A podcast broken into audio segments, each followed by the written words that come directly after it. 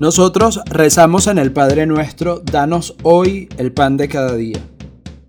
Yo no sé si me toca mañana, Señor, pero hoy. Hoy te doy gracias por el de hoy. Mi pan es tu fuerza. Mi pan es saber que mis hijos comen. Mi paz es tener la certeza de que puedo compartir. Mi pan eres tú en mi vida. Gracias, Señor, por ser mi pan, mi alimento, mi medicina.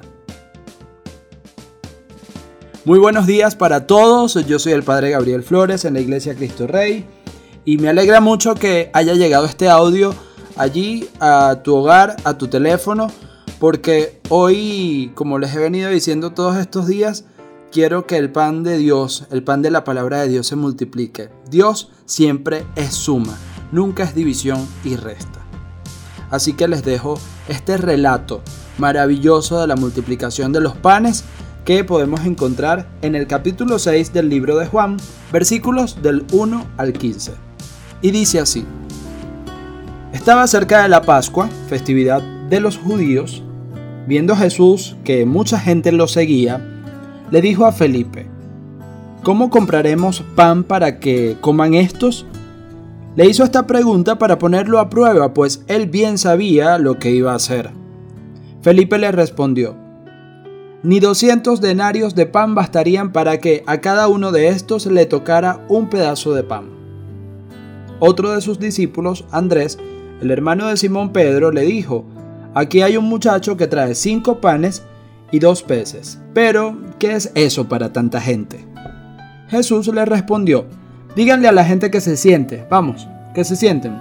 En aquel lugar había mucha hierba, todos pues se sentaron y tan solo los hombres eran nada más y nada menos que unos cinco mil.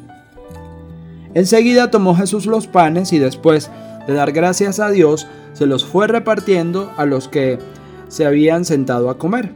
Igualmente les fue dando de los pescados todo lo que quisieron.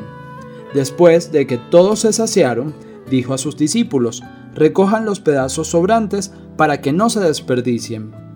Los recogieron y con los pedazos que sobraron de cinco panes se llenaron doce canastos.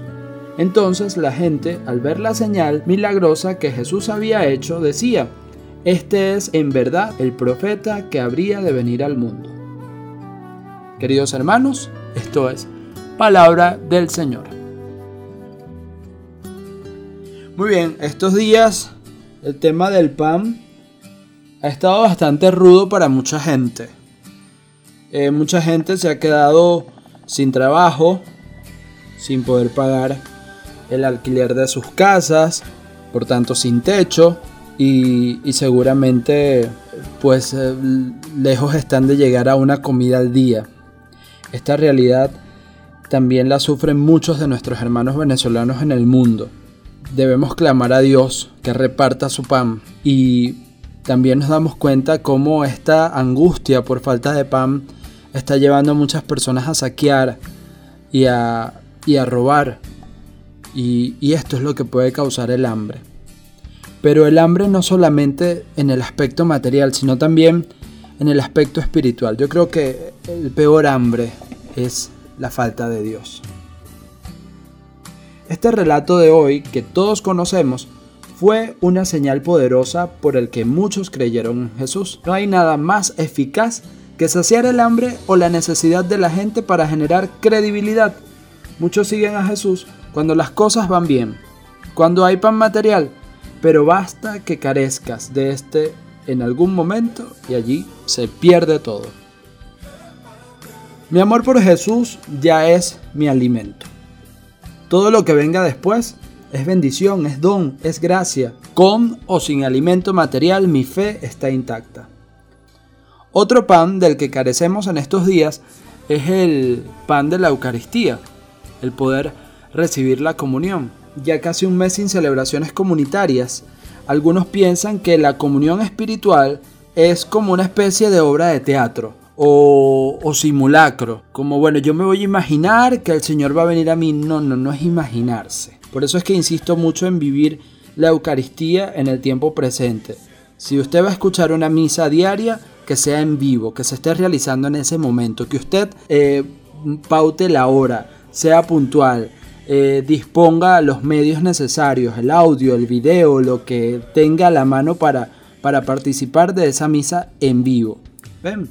Porque es el momento preciso en el que se está haciendo presente Cristo con su cuerpo, su sangre y su alma y su divinidad. Allí está presente.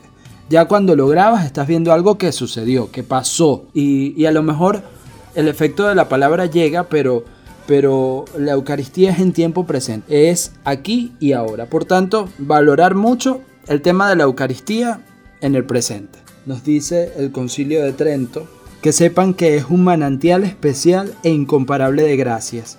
Por medio de ella, muchas almas han llegado a la perfección. Si usted tiene un deseo bonito y eso lo va prolongando a lo largo del día, ¿cómo usted va a decir que no está en comunión con Dios? Yo creo que el mayor tesoro durante esta cuarentena es aprender a hacer una buena comunión espiritual. Valoremosla y hagámosla con mucha frecuencia. En cuanto al Evangelio de hoy, que me desvío, todo parte de cinco panes y dos pescados. Siempre hay que poner algo, y en medio de aquella multitud, a los apóstoles se les olvida contratar el buffet.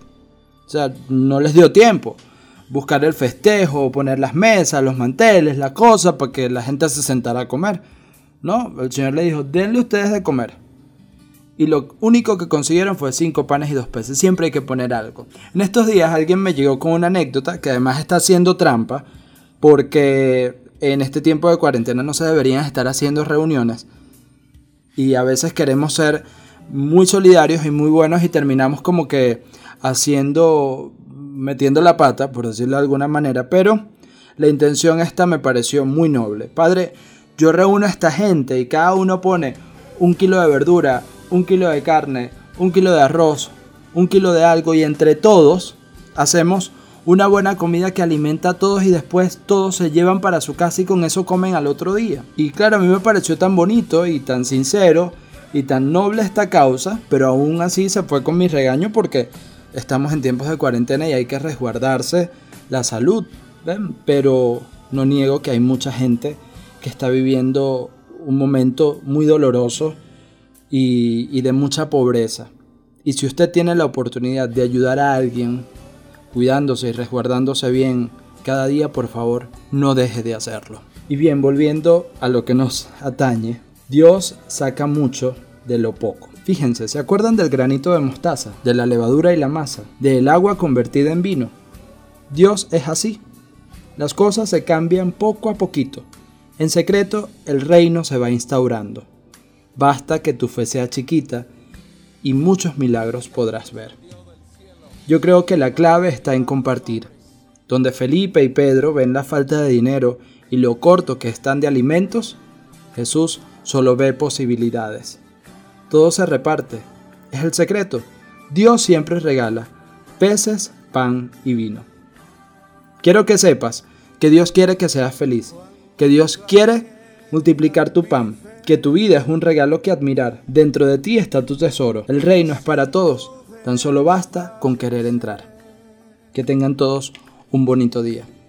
La bendición, que se las estoy dando en tiempo presente, en cada grabación yo repito esta bendición. Por lo tanto, en este momento en el que la estás escuchando, ten la certeza de que Dios Padre, Hijo y Espíritu Santo te bendice a ti, a tu familia, a tu hogar, a tu estudio, a tu trabajo, pero de manera especial tu corazón. Cuídense mucho y pórtense bien. Es Jesús, el pan de vida el maná de mi desierto, mi energía, mi sustento es Jesús, el pan de vida, mi necesidad primera, y sin ti yo nada fuera. Porque Jesús es pan de vida eterna.